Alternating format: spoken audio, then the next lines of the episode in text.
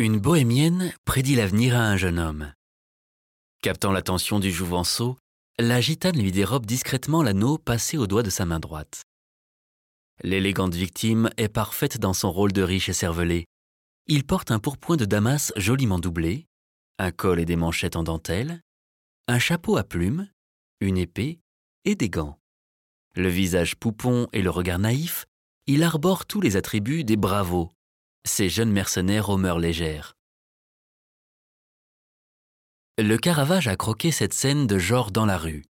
C'est une scène de la vie quotidienne. Il aurait même demandé à une vraie bohémienne de poser pour être certain de la peindre d'après nature. Mais le jeune artiste s'interdit tout moralisme.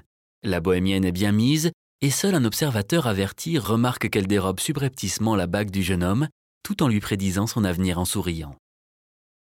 En mettant en scène des personnages de la vie courante, la diseuse de Bonaventure s'inspire de la Commedia dell'arte, dont les spectacles de rue étaient fréquents à l'époque.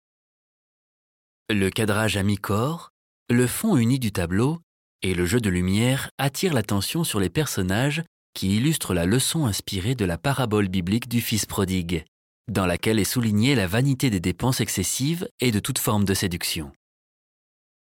Dans cette composition en forme simple, le Caravage utilise des couleurs naturelles et joue davantage sur la subtilité des nuances que sur le contraste violent entre l'ombre et la lumière, qui sera caractéristique de la suite de son œuvre.